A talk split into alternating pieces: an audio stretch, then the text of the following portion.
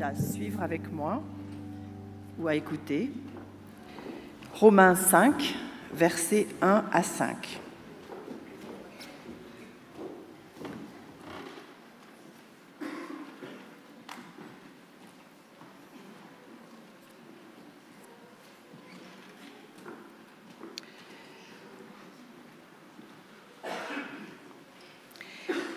Étant donc justifiés en vertu de la foi, nous sommes en paix avec Dieu par notre Seigneur Jésus-Christ. C'est par son entremise que nous avons eu, par la foi, accès à cette grâce dans laquelle nous nous tenons et que nous mettons notre fierté dans l'espérance de la gloire de Dieu. Bien plus, nous mettons notre fierté dans les détresses, sachant que la détresse produit l'endurance. L'endurance, une fidélité éprouvée. Et une fidélité éprouvée, l'espérance. Or, l'espérance ne rend pas honteux, puisque l'amour de Dieu a été répandu dans notre cœur par l'Esprit Saint qui nous a été donné.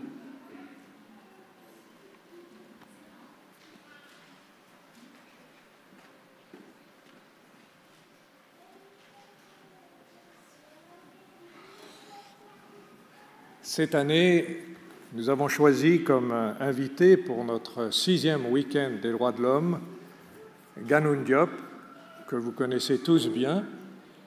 pour vous dire aussi qu'à 15 heures, nous vous invitons tous à suivre le symposium euh, en ligne, où il y aura non seulement Ganoun, mais il y aura aussi euh, des invités experts des Nations Unies. Et le sujet, le thème de cette euh, journée, de ce week-end des droits de l'homme, c'est Droits de l'homme et identité culturelle et religieuse. Comme sous-titre, Comment promouvoir les droits de l'homme dans le respect des cultures et des religions. Alors, quelques mots sur euh, notre invité. Je pense que je pourrais dire, vous le connaissez tous, par conséquent, pas besoin de s'attarder. Et je pense qu'il serait très content avec cette introduction. Je vais quand même vous dire que Ganoun Diop est euh, directeur à la conférence générale du département des affaires publiques et de la liberté religieuse. Et parfois, on ne sait pas très bien à quoi ça correspond, mais si on devait faire un parallèle au point de vue d'un gouvernement, eh bien, ce serait le ministère des Affaires étrangères. Et il serait en quelque sorte le ministre, mais vous n'êtes pas obligé de l'appeler Monsieur le ministre. Il est aussi celui qui représente l'Église aux Nations Unies, dans les différentes conférences. Il est aussi le secrétaire général de l'International Religious Liberty Association, une association, la plus ancienne association qui défend et fait la promotion de la liberté religieuse, et aussi le secrétaire général de la conférence des secrétaires des communions chrétiennes mondiales.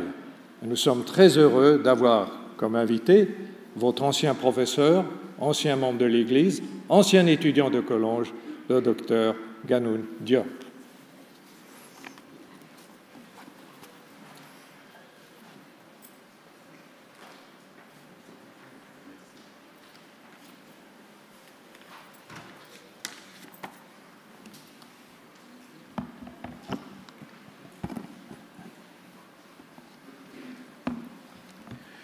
Bon sabbat à chacun. Bon sabbat à chacun. Vous avez le droit de ne pas répondre si vous voulez. Euh, ma tâche n'est pas facile ce matin. Pour la simple raison que j'ai passé euh, plus de dix ans à Collonges. Et euh, j'ai bien connu et apprécié, voire même admiré notre frère et ami Jean-Jacques Henriot, qui s'est endormi donc, comme euh, cela nous a été annoncé. Euh, je prêche donc à une communauté enfin, sous le choc, je dois dire. Euh, et pourtant, dans sa providence, Dieu m'avait, je crois, inspiré de parler d'espérance aujourd'hui. espérant que cela pourrait être un, baume, en tout cas un réconfort, et que Dieu lui-même console la famille et l'Église. Euh, il y a à peu près six semaines, j'étais dans un pays euh, où il y avait un adventiste qui a été faussement accusé de blasphème et qui a passé dix ans en prison. Et on ne parle pas de prison cinq étoiles, quatre étoiles, voire même une étoile. Dix ans de sa vie. J'ai passé à peu près dix jours là-bas. Et par la grâce de Dieu, par miracle, et John Graz saura bien ce dont je parle, parce que lui-même a œuvré inlassablement à la libération d'adventistes euh, qui étaient euh, emprisonnés hein, au Sri Lanka, puis a d'autres cas, au Togo par exemple. Je ne peux pas parler aujourd'hui de ce pays où j'étais récemment, où notre frère a été emprisonné. Pourquoi? Parce que bien qu'il ait été libéré, nous sommes en, train de travailler pour le sortir de ce pays maintenant. Parce qu'il ne sera pas en sécurité tant qu'il reste dans ce pays. Encore hier, j'étais en réunion par Zoom pour euh, continuer à faciliter justement euh, son, son extradition, si vous voulez, euh, en dehors de ce pays. dans quelques jours, en principe, il doit être plus en sécurité. Alors, pourquoi est-ce que je vous parle de cela?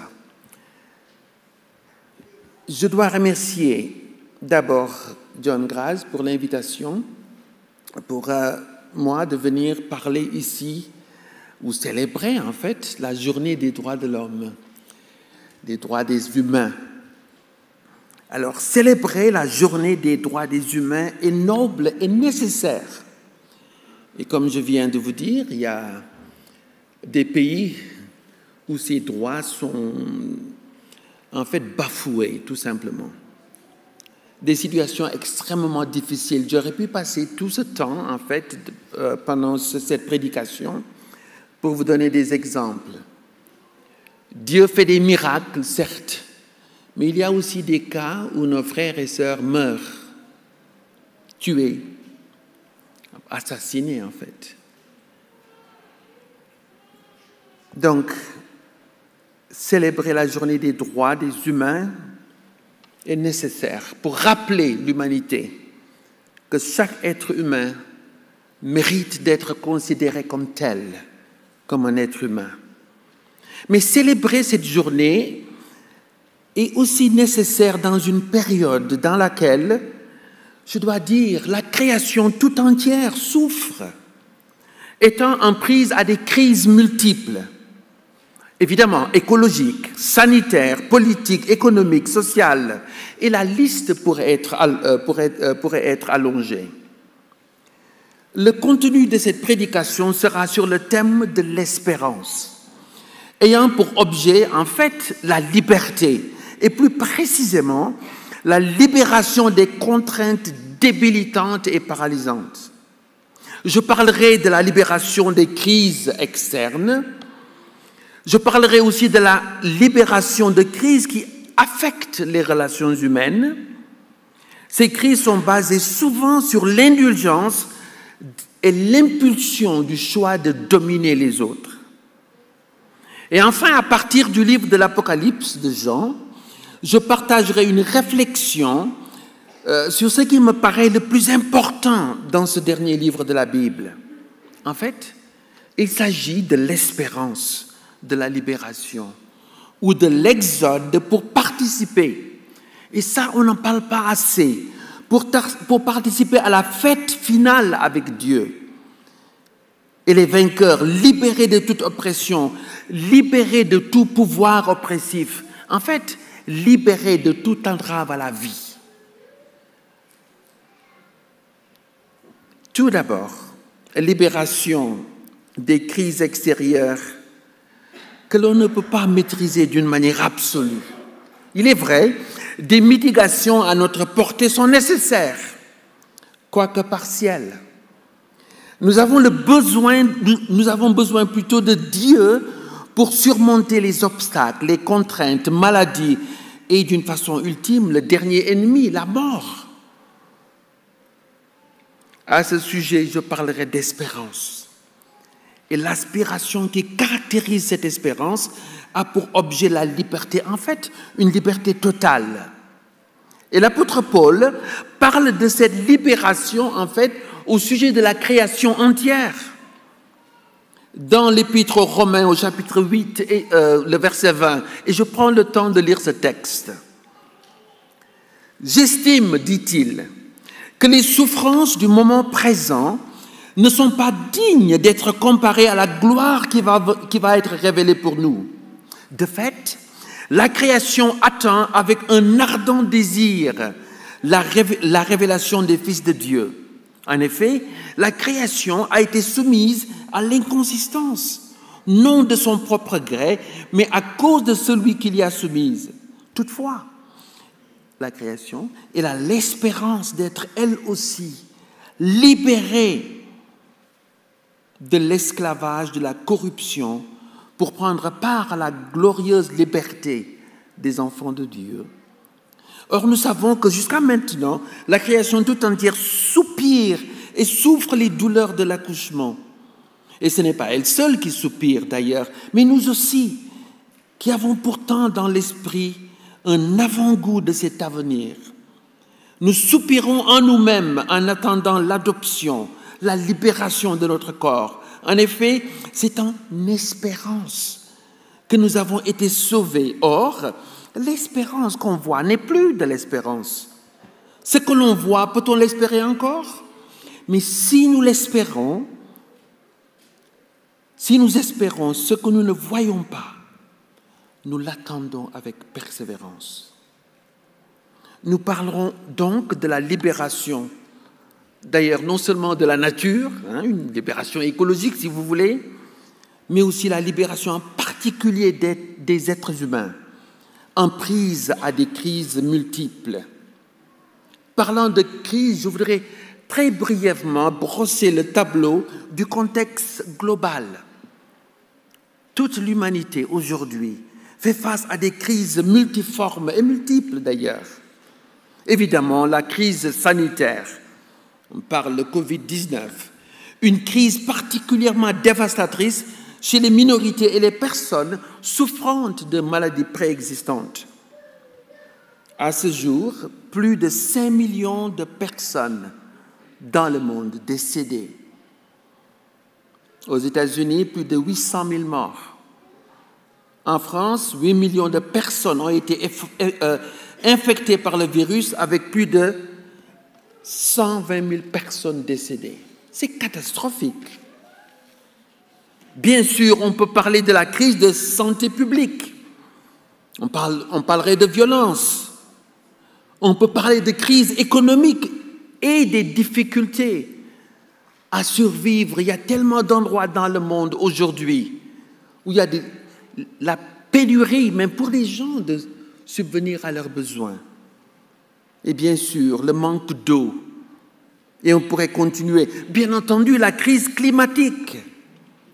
Beaucoup de spécialistes dans plusieurs disciplines d'ailleurs sont d'avis que c'est le plus grand défi de l'humanité aujourd'hui. Le dérèglement climatique résulte en montée des eaux, inondations, incendies, sécheresses. On peut noter les récentes vagues de chaleur et sécheresse, incendies de forêt, tempêtes de vent, ondes de tempête, fortes pluies et inondations. Bien entendu, élévation du niveau de la mer ce qui signifie érosion dans les zones côtières, diminution des réserves d'eau, comme j'ai dit, mais enfin aussi baisse des rendements agricoles. La hausse des températures a été produite par l'utilisation massive de combustibles fossiles. Et je cite, les combustibles fossiles sont les combustibles riches en carbone issus de la dégradation d'organismes morts enfouis dans le sol depuis bien des années. Les combustibles fossiles conventionnels regroupent le pétrole, le charbon, le gaz naturel et le lignite. Les combustibles fossiles non conventionnels comprennent notamment la tourbe, les schistes, les sables bitumineux, le gaz et les huiles de schiste, ainsi que les hydrates de méthane. Les premiers effets de la hausse de température ont commencé à apparaître. Le réchauffement climatique se traduit notamment par une fréquence accrue. Pensez, phénomènes météorologiques extrêmes, comme les ouragans, les inondations et les périodes d'intense sécheresse, la fonte des glaces polaires. Et on pourrait continuer. Une menace directe pour les populations des États insulaires et des régions côtières. La hausse des températures a accentué par ailleurs un impact négatif sur les rendements des cultures agricoles. À cela s'ajoutent bien entendu les conséquences sur la santé humaine on pourrait parler de la crise migratoire, bien entendu. On peut parler aussi de la crise de la traite des êtres humains, les crises contemporaines de l'esclavage. On peut parler de crise aussi euh, dans les relations humaines, la pandémie pérenne du racisme, par exemple, qui a considérablement exacerbé les crises de toutes les crises, euh, les défis du moins de toutes les crises submentionnées. Et il prend bien entendu euh, les formes de l'ethnocentrisme, le tribalisme, les systèmes de caste, de la classe et même du colorisme. Toutes ces maladies sociales sont basées sur la pratique de valorisation humaine, des stratifications et des classifications des êtres humains en supérieurs et inférieurs. Je pourrais parler aussi d'une autre forme de crise, les rivalités géopolitiques mondiales. Ça fait partie de nos défis, évidemment. Et je pourrais parler ici de la Chine, d'une part, mais aussi d'autre part des nations occidentales. La Chine, traumatisée par deux défis historiques, est déterminée à tenir à distance ces deux peurs les plus redoutées, en fait, le séparatisme ethnique et l'invasion. Et je pourrais continuer pour parler de, parler d'autres crises, mais permettez-moi d'insister sur une crise. D'ailleurs, Jésus dit que cette crise sera encore même plus grave, une crise transversale qui touche toutes les autres. La Bible, euh, la Bible dit à plusieurs reprises que cette crise globale frappera le monde entier. Prophétisé par Daniel, euh, cette crise prend diverses formes, en fait, ou divers noms. Un temps de détresse, tel qu'il ne s'est jamais produit depuis qu'il y a une nation jusqu'à ce moment-là. On l'appelle aussi le temps de trouble, un temps de tribulation. Jésus dit explicitement dans la lettre à l'Apocalypse euh, euh, dans la lettre à Philadelphie, du moins dans le livre de l'Apocalypse, et je cite, Parce que tu as gardé la parole de ma persévérance, dit Jésus, je te garderai aussi de l'heure de l'épreuve, cette heure qui est sur le point de venir sur le monde entier, pour éprouver ceux qui habitent sur la terre. Je viens bientôt. Retiens ce que tu as afin que personne ne prenne ta couronne. Celui qui viendra, euh, celui qui vaincra du moins, je ferai de lui une colonne dans le temple de mon Dieu, et il n'en sortira plus. Et j'écrirai sur lui le nom de mon Dieu, le nom de la ville de mon Dieu, la nouvelle Jérusalem, qui descend du ciel de mon Dieu, et mon nom nouveau. Celui qui a une oreille, qu'il entende ce que l'Esprit dit aux églises. Notre message, cependant, ce matin, n'est pas une obsession par rapport aux crises multiples. Nous sommes appelés à être des porteurs d'espérance. Seulement pour être crédibles en tant qu'ambassadeurs d'espérance, et je prends ce mot ambassadeur de mon prédécesseur John Graz, qui a d'ailleurs écrit un livre, ambassadeur de liberté. Alors ici, je parle d'ambassadeur d'espérance. Il nous faudrait développer une passion pour la liberté, en fait, et en particulier pour le Dieu de la liberté. La liberté est incompatible avec la coercition, avec l'instrumentalisation des êtres humains, incompatible avec la violence qui dénigre la dignité de nos sœurs et de nos frères d'humanité.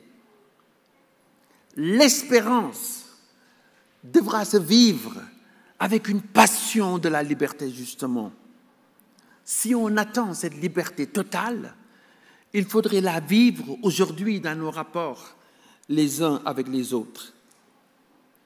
Il est vrai, l'humanité de tous les temps et partout, en somme tout au long de notre histoire humaine, des violences inouïes ont ponctué nos relations humaines sous forme d'abus de toutes sortes, de guerres euh, fratricides, de meurtres, de génocides même.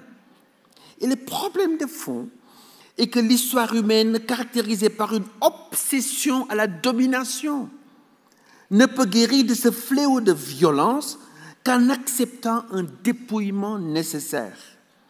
En fait, un renoncement à cette impulsion viscérale de dominer les autres êtres humains.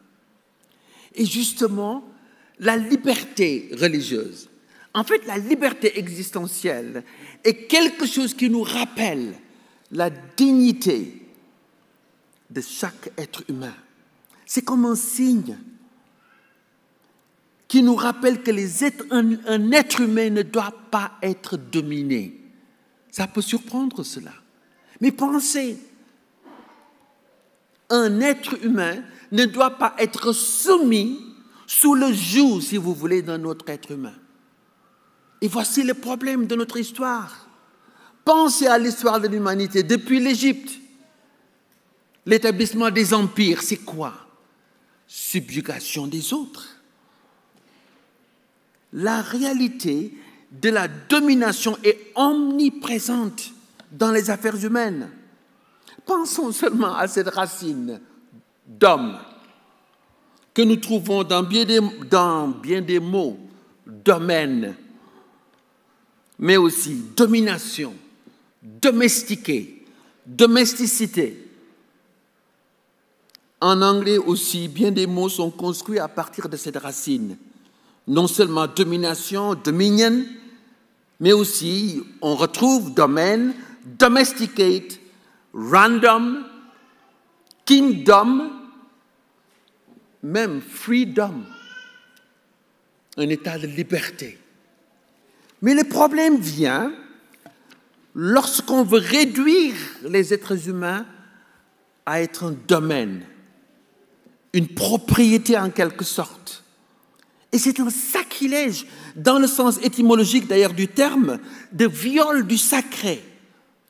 C'est quoi le sacré? Oui, le temple, bien entendu. Un espace sacré. Mais selon la Bible, c'est l'être humain qui est sacré. L'être humain est plus important que les cathédrales, les églises, les mosquées, les temples, comme vous voulez. Parce que l'être humain est l'habitation de Dieu, de l'Esprit de Dieu, n'est-ce pas ce que nous disons?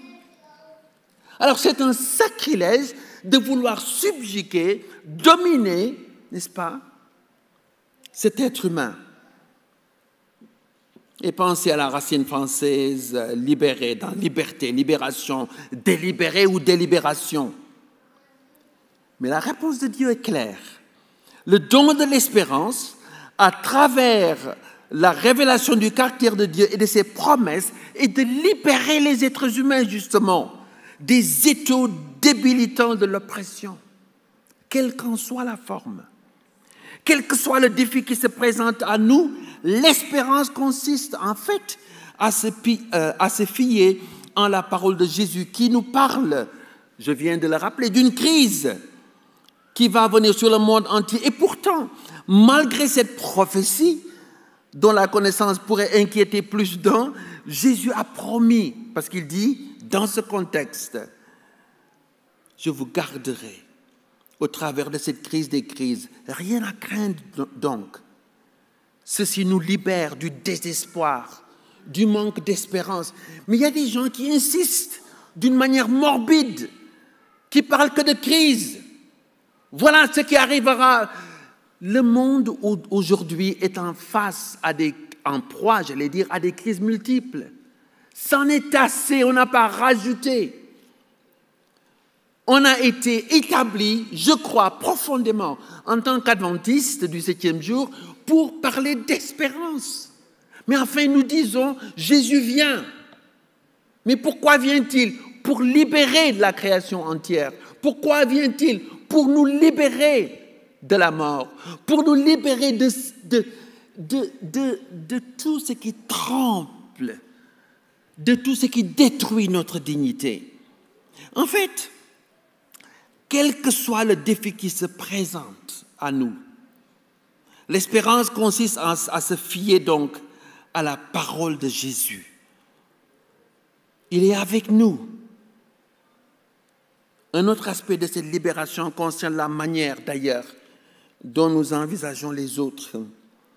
C'est la libération du fléau de la, dominance, encore ce mot d'homme, intériorisé, qui se traduit d'ailleurs en matrix ou bien en réseau de domination qui touche tous les domaines de notre existence et expérience commune.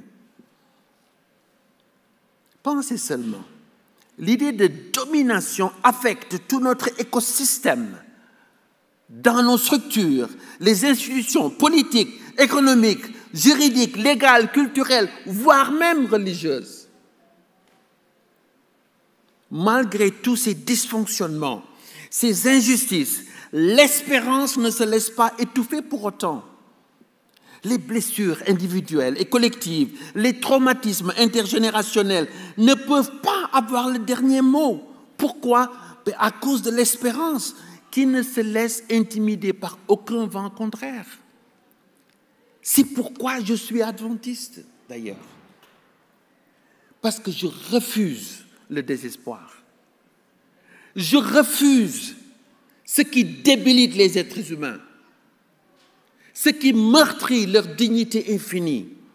En fait, pensez seulement, en fin de compte, quelles que soient les vicissitudes de notre existence, nous sommes invités. Vous savez à quoi nous sommes invités?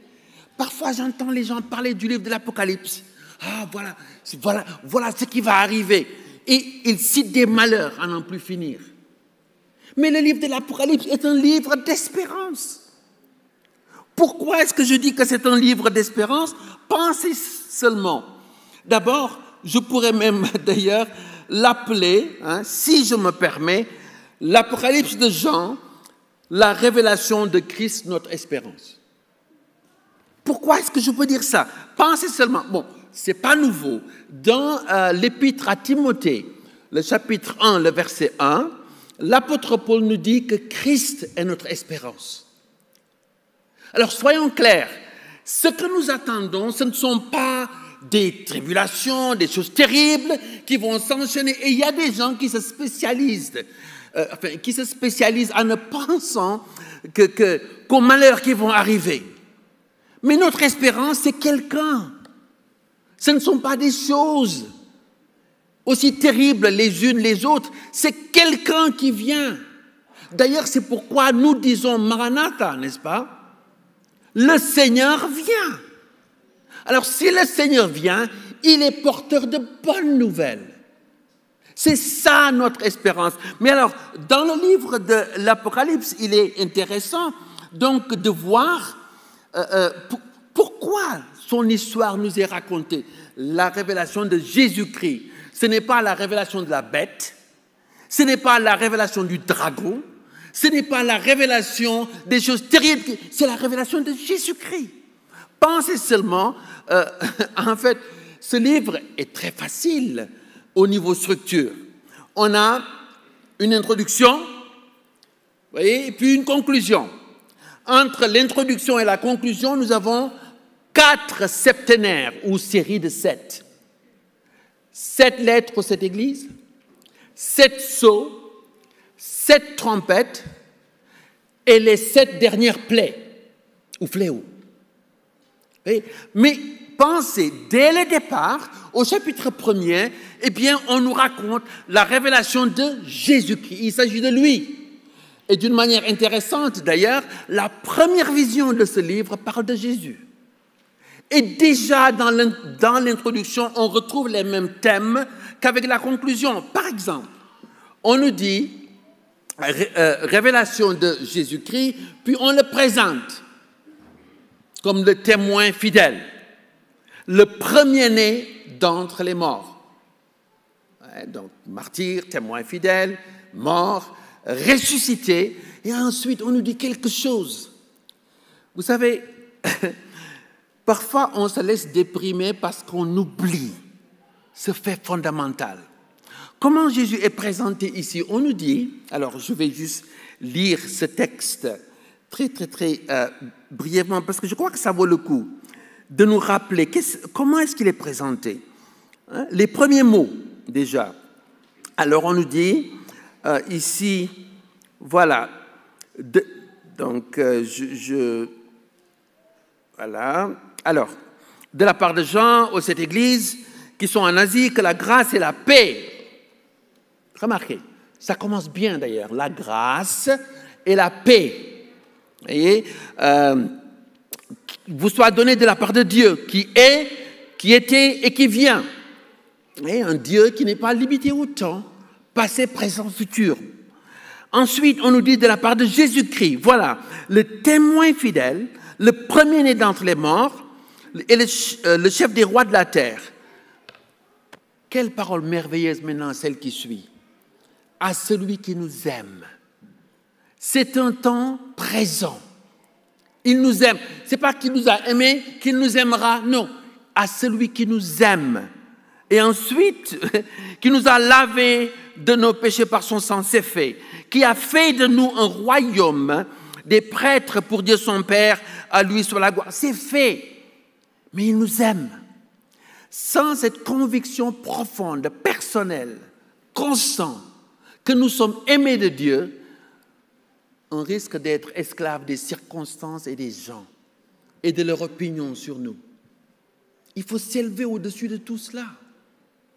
Ça fait partie de la liberté, ça. Épouser le regard de Dieu sur toi.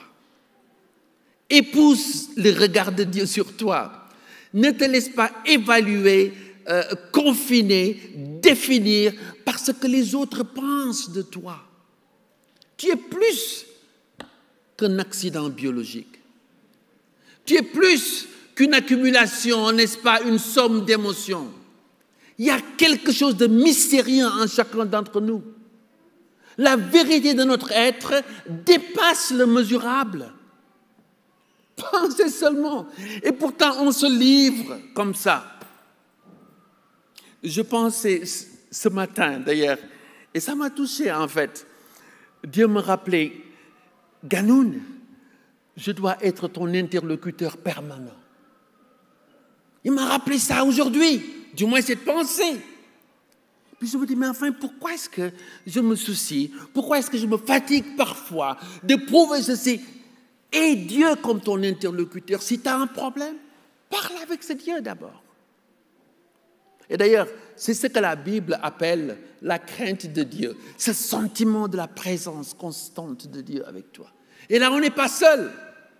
Et même cette communauté qui vit sous le choc, le deuil, blessée dans notre espérance, oui, par le décès de notre frère.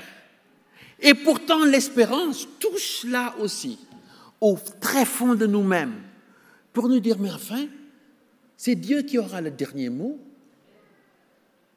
Jean-Jacques dort. Il sera réveillé.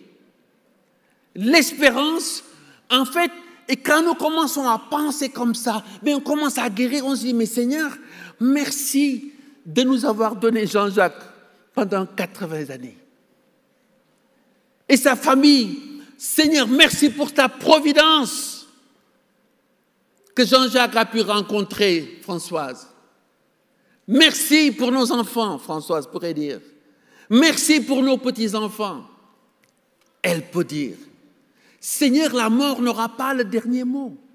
Alors encore une fois, pensez, il nous aime. Ce Jésus aime. Jean-Jacques, il n'y a pas un moment, même pendant son sommeil, où il est en dehors de la pensée de Dieu. Quelle assurance. Alors c'est pourquoi nous ne sommes pas comme ceux qui sont sans espérance et qui désespèrent et qui perdent tout. Mais revenons quand même, si c'est la révélation de Jésus-Christ, mais alors on peut comprendre comment est-ce qu'il est révélé? Alors, d'une manière presque arbitraire, je prends un des titres qui, qui lui est donné. Dans la lettre à l'Apocalypse, il est appelé l'Amen le témoin fidèle, le principe de la création, ou le créateur lui-même, l'auteur de la création. Alors, c'est intéressant, chaque mot a une histoire. Évidemment, la philologie nous aide à creuser un peu plus, mais le mot Amen, déjà ce matin, je l'ai entendu plusieurs fois, Amen, Amen. Mais d'où ça vient? Qu'est-ce que ça veut dire? En fait, le mot Amen vient du vocabulaire des, en fait, de la vie des Bédouins. Lorsque les, Bédouins, en fait, euh, dressaient une tente, vous savez qu'est-ce qu'ils faisaient? Ils creusaient le sol, bien sûr, et prenaient une sorte de piquet solidement attaché pour maintenir la tente ferme, pour que les tempêtes de vent ou de sable ne viennent pas, n'est-ce pas, balayer cette tente.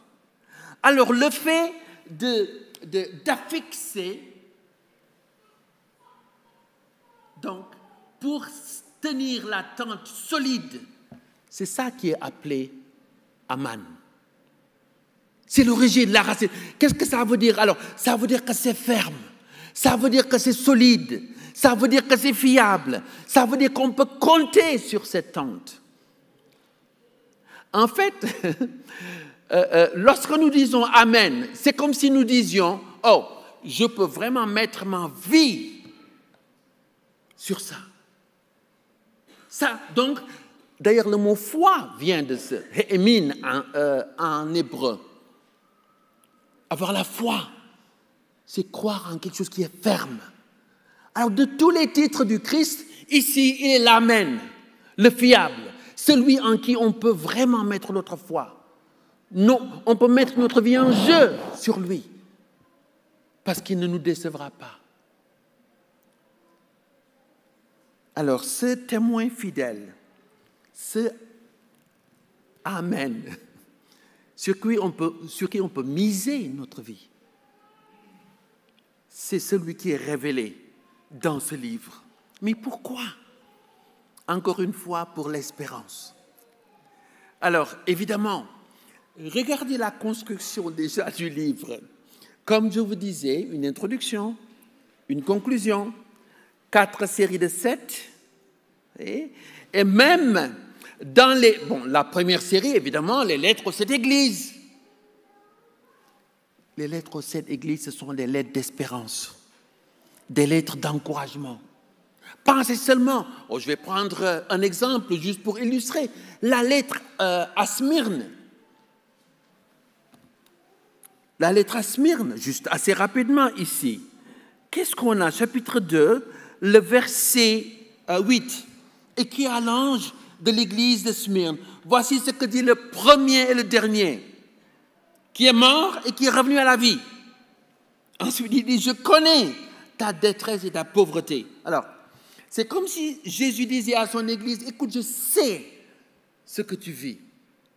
Et il pourrait dire, Aujourd'hui, à l'église de, euh, je connais ton deuil. Alors il dit, je connais tes œuvres, ta détresse, ta pauvreté, et pourtant tu es riche. Alors, épreuve, détresse ne vont pas en fait te coincer, te bloquer, t'empêcher d'avancer. Ensuite, qu'est-ce qu'il dit? Les calomnies, tu passeras au travers. Ensuite, les souffrances, dit-il. Le diable va jeter quelques-uns d'entre vous en prison, dit Jésus. Je sais ça aussi. Ne désespère pas. Et quand je parle à nos frères et sœurs en prison, je leur dis, mais vous savez, Jésus sait. Et ça, c'est pas juste, bon, ben voilà, euh, bon, je viens avec de belles paroles. Non, non, non, c'est Jésus qui leur dit. Je sais, le diable va mettre certains d'entre vous en prison, mais dit-il, ne redoute pas ce que tu vas souffrir. En fait, vous serez soumis à, l'épreuve, vous aurez dix jours de détresse. Sois fidèle jusqu'à la mort, et je te donnerai la couronne de vie. Celui qui a euh, euh, des oreilles, écoute ce que l'Esprit dit aux églises. Le vainqueur n'aura pas à souffrir la seconde mort. Vous savez, les ennemis de Dieu ont juste un temps. Et il y aura un dernier jour, même pour la mort.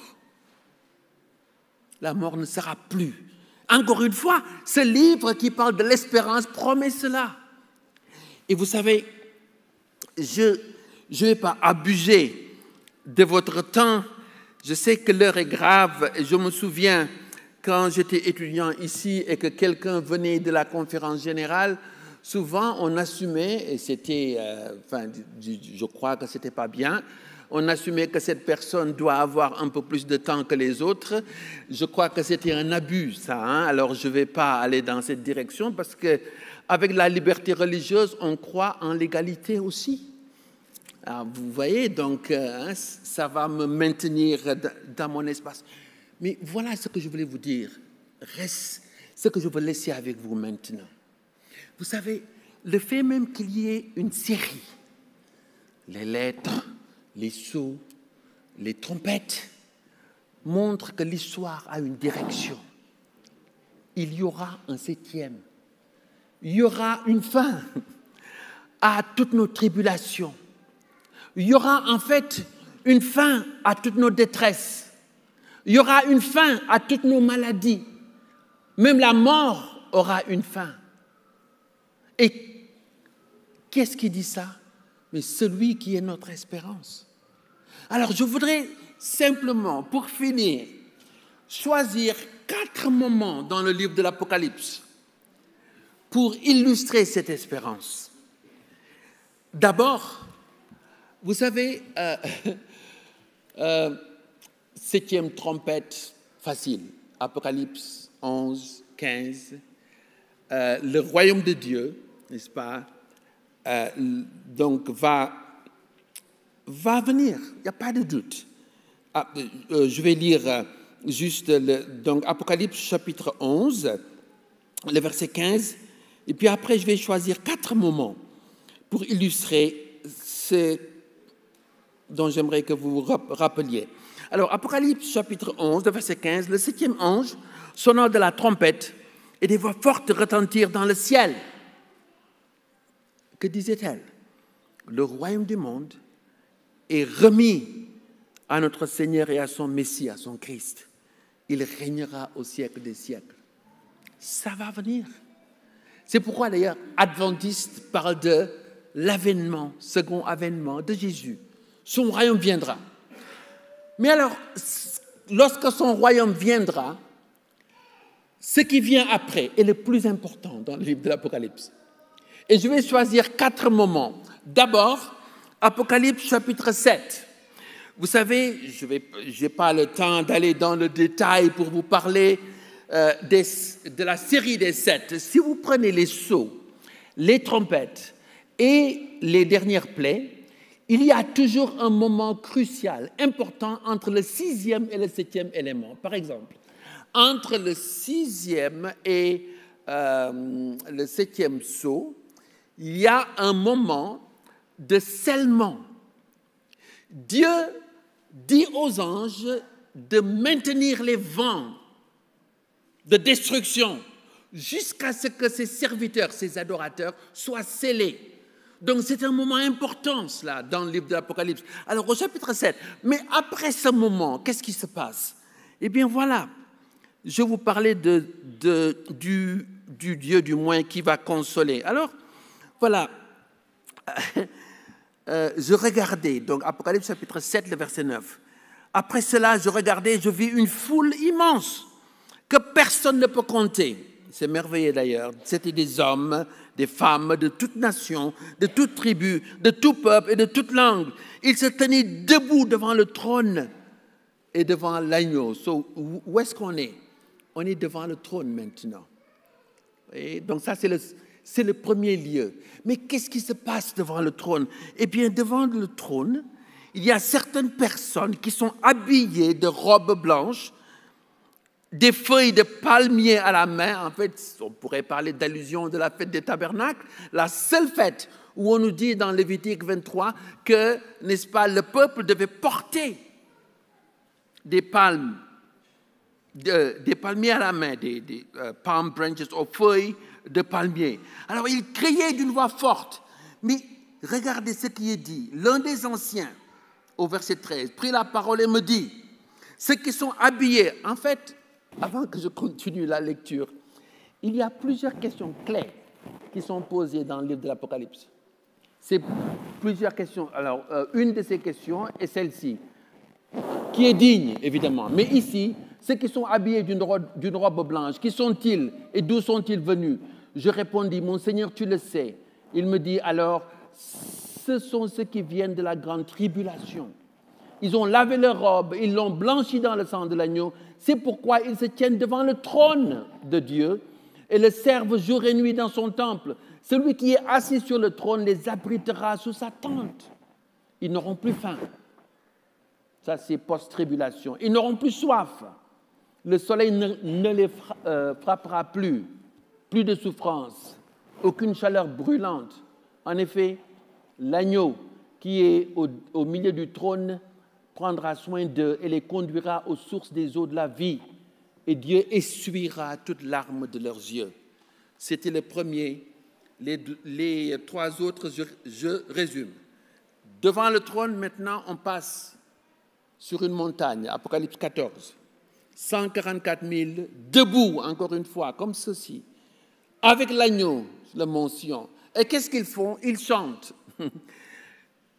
Ils jouent de la musique. Alors Dieu nous invite à ce moment où on chantera, où on jouera de la musique aussi.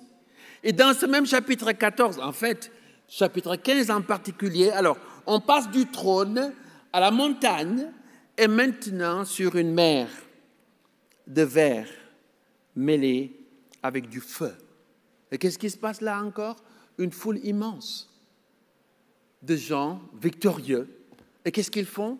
Ils chantent le cantique de Moïse et le cantique de l'agneau. Encore une fois, célébration. Et enfin, dernier lieu, cette fois-ci, le lieu, on pourrait penser que c'est la Nouvelle Jérusalem. Et pourtant, ce n'est pas précisé. On nous dit simplement, il y a des gens qui sont invités au mariage de l'agneau. C'est la fête. Mais cette fois-ci, c'est la fête avec Dieu et pour l'éternité. Quelles que soient les circonstances actuelles, n'oubliez pas, Dieu a fait la promesse. Nous serons devant le trône, sur une montagne, sur une mer mêlée de feu, et puis à la fête avec Dieu. Qu'on ne vienne pas me dire que ce livre de l'Apocalypse est un livre de malheur. C'est une invitation à l'espérance, à la fête qui viendra. Quel que soit ce qui précède, n'oubliez pas, cinquième saut, il y a même des gens qui réclament la justice. Seigneur, jusqu'à quand tarderas-tu? Pas longtemps. Mais ce qui est important, c'est que nous sommes invités à la fête. Et à cette fête-là, je pense et je crois fermement, je verrai Jean-Jacques et d'autres qui se sont endormis, comme ceux qui symboliquement sont sous l'autel, se demandant, mais Seigneur, jusqu'à quand? Et Jésus nous dit, dans pas longtemps, tenez ferme quelles que soient les crises qui sévissent dans le monde, quels que soient les fléaux, l'espérance ne trompe pas. En fait, la liberté arrive. Mais quel est le but de la liberté? C'est la communion éternelle avec Dieu et avec les uns et avec les autres. Ça, c'est le but de la liberté. Ce n'est pas seulement, oh, maintenant je vais faire tout ce que je veux. En fait, même le ciel, le paradis, comme vous voulez, n'est pas un paradis sans la communion avec le Christ. C'est pourquoi nous sommes appelés à cette communion éternelle. Que Dieu fasse, euh, que Dieu, j'allais dire, ravive cette espérance en nous. cette espérance de la liberté et de cette liberté qui va nous conduire à une communion éternelle dans l'amour. Que Dieu nous aide et que Dieu continue de nous encourager, de tenir ferme. Nous ne sommes pas au désespoir, mais nous sommes pour l'espérance. Que Dieu nous aide à vivre cela. Amen.